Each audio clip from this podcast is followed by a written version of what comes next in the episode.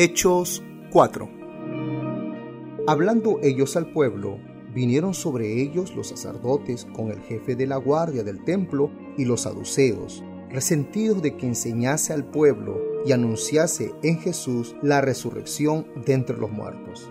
Y les echaron mano y los pusieron en la cárcel hasta el día siguiente, porque era ya tarde. Pero muchos de los que habían oído la palabra creyeron, y el número de los varones era como cinco mil. Aconteció al día siguiente que se reunieron en Jerusalén los gobernantes, los ancianos y los escribas, y el sumo sacerdote Anás y Caifás, y Juan y Alejandro, y todos los que eran de la familia de los sumos sacerdotes. Y poniéndoles en medio, les preguntaron, ¿con qué potestad o en qué nombre habéis hecho vosotros esto? Entonces Pedro, lleno del Espíritu Santo, les dijo, gobernante del pueblo y ancianos de Israel, puesto que hoy se nos interroga acerca del beneficio hecho a un hombre enfermo, de qué manera éste haya sido sanado. Sean notorios a todos vosotros y a todo el pueblo de Israel que en el nombre de Jesucristo de Nazaret, a quien vosotros crucificasteis y a quien Dios resucitó de los muertos, por él este hombre está en vuestra presencia sano. Este Jesús es la piedra reprobada por vosotros los edificadores, la cual ha venido a ser cabeza del ángulo. Y en ninguno otro hay salvación, porque no hay otro nombre bajo el cielo dado a los hombres en que podamos ser salvos. Entonces, viendo el denuedo de Pedro y de Juan, y sabiendo que eran hombres sin letra y del vulgo, se maravillaban y les reconocían que habían estado con Jesús.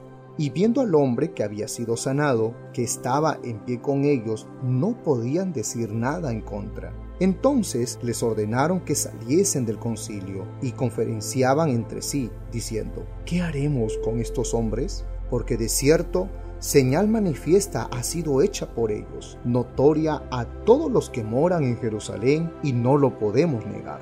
Sin embargo, para que no se divulgue más entre el pueblo, amenacémosle para que no hablen de aquel en adelante a hombre alguno en este nombre.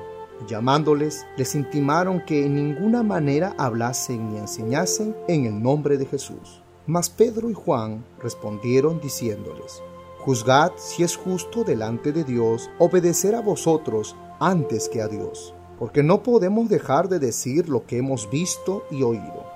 Ellos entonces les amenazaron y les soltaron, no hallando ningún modo de castigarles por causa del pueblo, porque todos glorificaban a Dios por lo que se había hecho, ya que el hombre en quien se había hecho este milagro de sanidad tenía más de cuarenta años.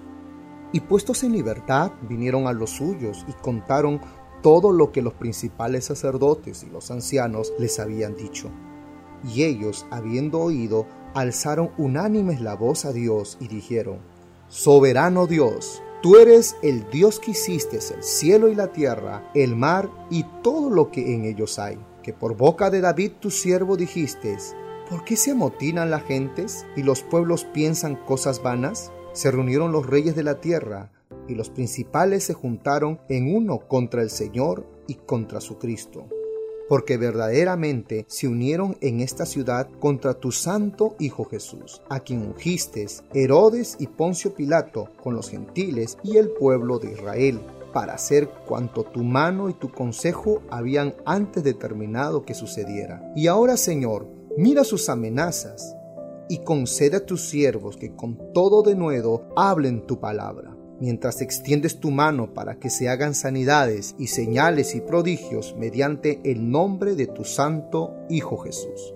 Cuando hubieron orado, el lugar en que estaban congregados tembló y todos fueron llenos del Espíritu Santo y hablaban con denuedo la palabra de Dios.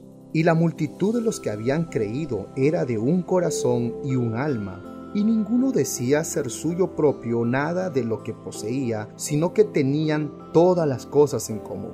Y con gran poder los apóstoles daban testimonio de la resurrección del Señor Jesús y abundante gracia era sobre todos ellos. Así que no había entre ellos ningún necesitado, porque todos los que poseían heredades o casas las vendían y traían el precio de lo vendido y lo ponían a los pies de los apóstoles y se repartía a cada uno según su necesidad. Entonces José, a quien los apóstoles pusieron por sobrenombre Bernabé, que traducido es Hijo de Consolación, levita, natural de Chipre, como tenía una heredad, la vendió y trajo el precio y lo puso a los pies de los apóstoles.